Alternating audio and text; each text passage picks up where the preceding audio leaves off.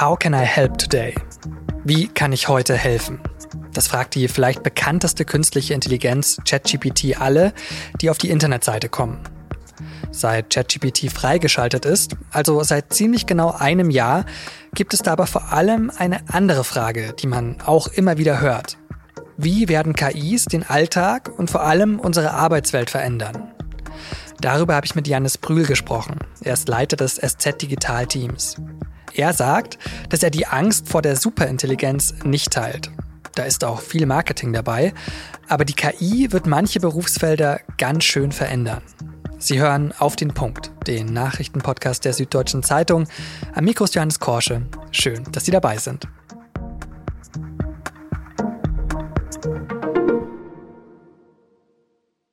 Ein Jahr ist es jetzt her, dass ChatGPT online gegangen ist. Seitdem kann die ganze Welt mit einer künstlichen Intelligenz chatten. Und ChatGPT ist so gut darin, Inhalte zu generieren, dass es viele Experten gibt, die seitdem immer wieder einen Vergleich ziehen. Nämlich zu diesem Moment. Das war Steve Jobs 2007 bei der Vorstellung des ersten iPhones. Today Apple is going to reinvent the phone. Und seit es Smartphones gibt, ist die Welt ja auch wirklich eine andere geworden. Und genauso groß, zumindest sagen das sehr viele, wird auch die Revolution sein, die von ChatGPT und ähnlichen KIs ausgeht. Auch weil das Mastermind hinter ChatGPT, Sam Altman, immer wieder solche Dinge sagt wie hier. My belief is that all repetitive human work Kurz zusammengefasst, jede Arbeit, bei der es nicht um eine tiefe emotionale Beziehung zwischen zwei Menschen gehe, werde in den kommenden Jahrzehnten von einer KI gemacht, sagt Altman da voraus. Und zwar besser, günstiger und schneller. Also klar, der sagt das natürlich auch, weil sein Unternehmen zufälligerweise genau eine solche künstliche Intelligenz herausgebracht hat. Aber da ist natürlich trotzdem was dran, dass KI die Arbeitswelt ziemlich verändern wird. Und weil ChatGPT und damit auch das Unternehmen hinter ChatGPT, OpenAI, schon jetzt so ein Riesending ist und in Zukunft noch viel größer werden könnte, gab es bei diesem Unternehmen in letzter Zeit auch einen Machtkampf.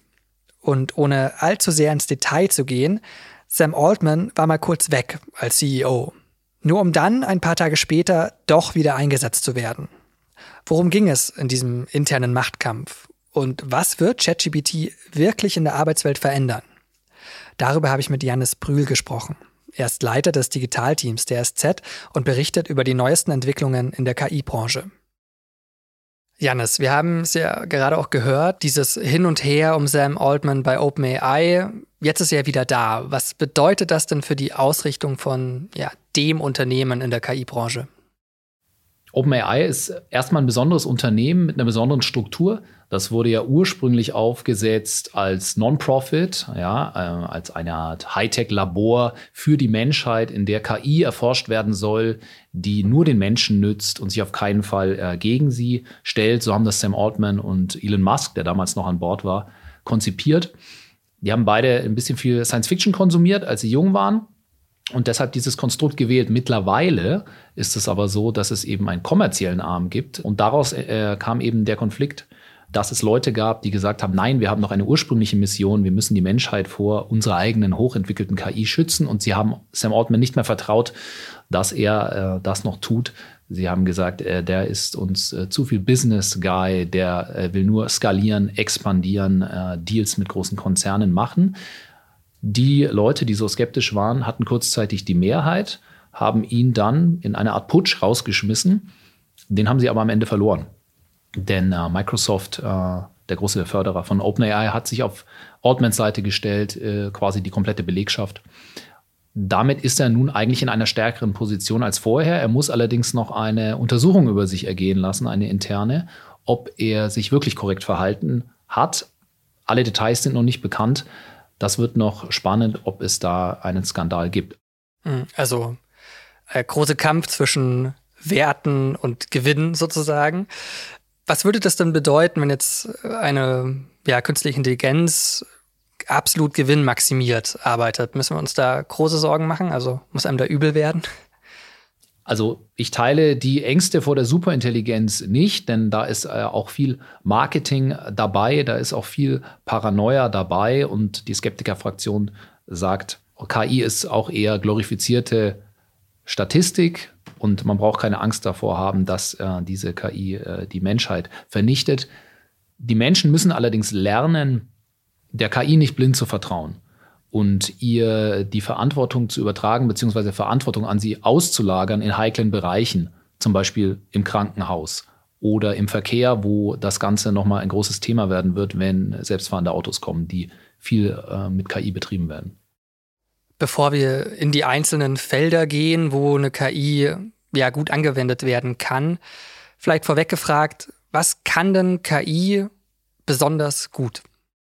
Also die neue Form der generativen KI, wenn wir sie auf Texte anwenden, kann sie aus großen Datenmengen äh, sehr gut kohärente Texte erstellen, Zusammenfassungen. Äh, sie kann aus verschiedenen Quellen Informationen zusammensuchen und kann so beispielsweise in einer großen Behörde, wo keiner mehr so richtig weiß, über welche Daten man selbst verfügt und die Leute gar nicht da sind, um sich durchzuarbeiten durch den ganzen Datenboost, äh, kann sie sehr hilfreich sein und sie kann den Leuten einige nervige Aufgaben abnehmen. Zum Beispiel? Viele Leute hassen PowerPoint oder ähnliche Präsentationstools und sind, glaube ich, ganz froh, dass es jetzt eine Art Maschine gibt, auf die man drücken kann oder der man mit äh, wenigen Anweisungen den Auftrag geben kann, eine Präsentation zu erstellen.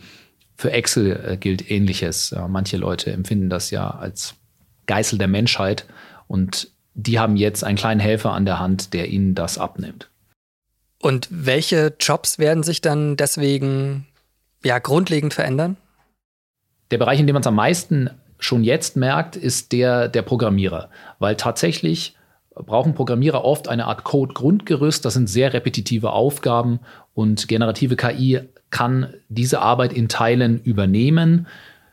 Hier gibt es Leute, die sich, die programmieren, die sich viel Zeit sparen durch ihren Chatbot-Assistenten, dem sie einen Befehl geben in quasi menschlicher Sprache und der ihnen dann relativ viel Code vorlegt, an dem sie weiterarbeiten können.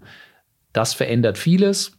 Nun haben sich Programmierer bislang nicht so viel äh, Sorgen um ihren Job machen müssen. Da geht es eher darum, dass sich der Job dann stark verändert. Aber gibt es Berufsfelder, die wegen der KI aussterben werden? Die gibt es sicherlich, allerdings ist die neue Generation der generativen KI noch nicht in der Breite in der Anwendung, dass man das wirklich sagen könnte. Bislang ist sie wirklich eher im Assistenzstadium. Es gibt Berufe, die sind anfälliger, beispielsweise wer als äh, Gehilfe von Rechtsanwälten arbeitet.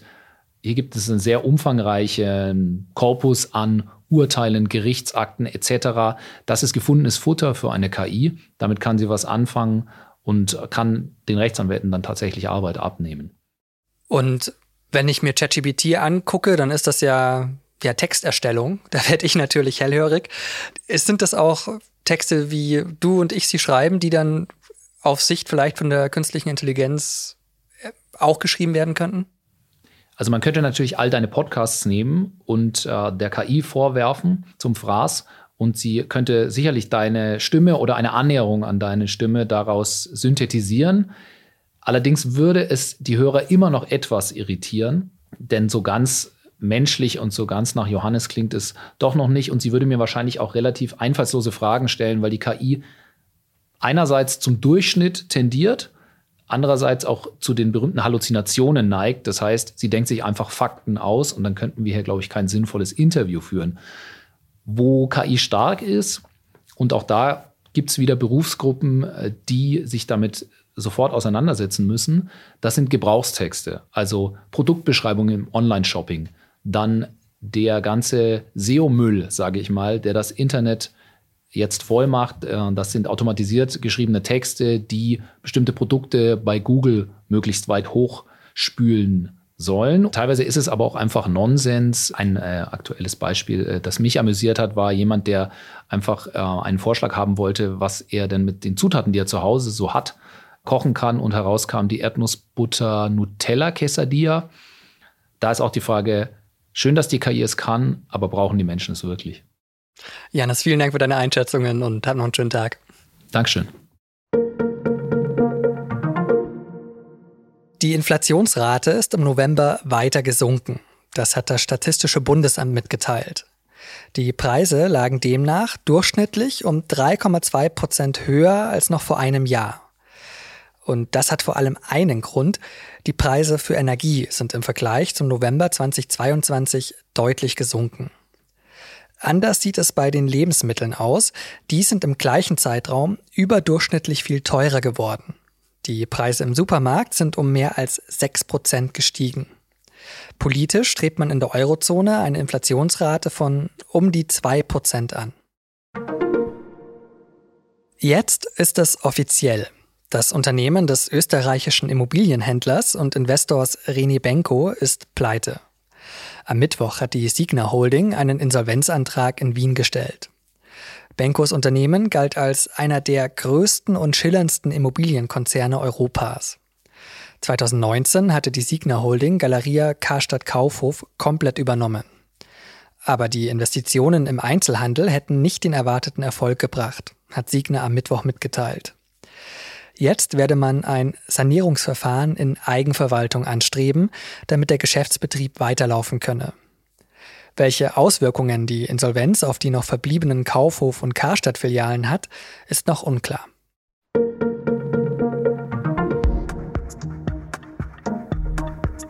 Hand aufs Herz. Haben Sie schon mal bei der Begleitung eines Freundes gedacht, ach komm, schieß sie doch einfach zum Mond? Oder sich mal selbst gefragt, wie es wohl wäre, so in der Schwerelosigkeit. Jetzt können Sie der Erfüllung dieses Gedankens einen Schritt näher kommen. Wenn auch eher so symbolisch. Bei der NASA können Sie nämlich kostenlos einen Namen online registrieren. Und dann fliegt ein Chip mitsamt dem Namen ins All, in die Umlaufbahn des Saturnmonds Europa. Was es damit auf sich hat, lesen Sie in einem wunderbaren Text in der Donnerstags-SZ. Link dazu auch in den Show Notes. Redaktionsschluss für Auf den Punkt war 16 Uhr. Produziert hat die Sendung Benjamin Markthaler. Vielen Dank dafür und Ihnen. Vielen Dank fürs Zuhören und bis morgen.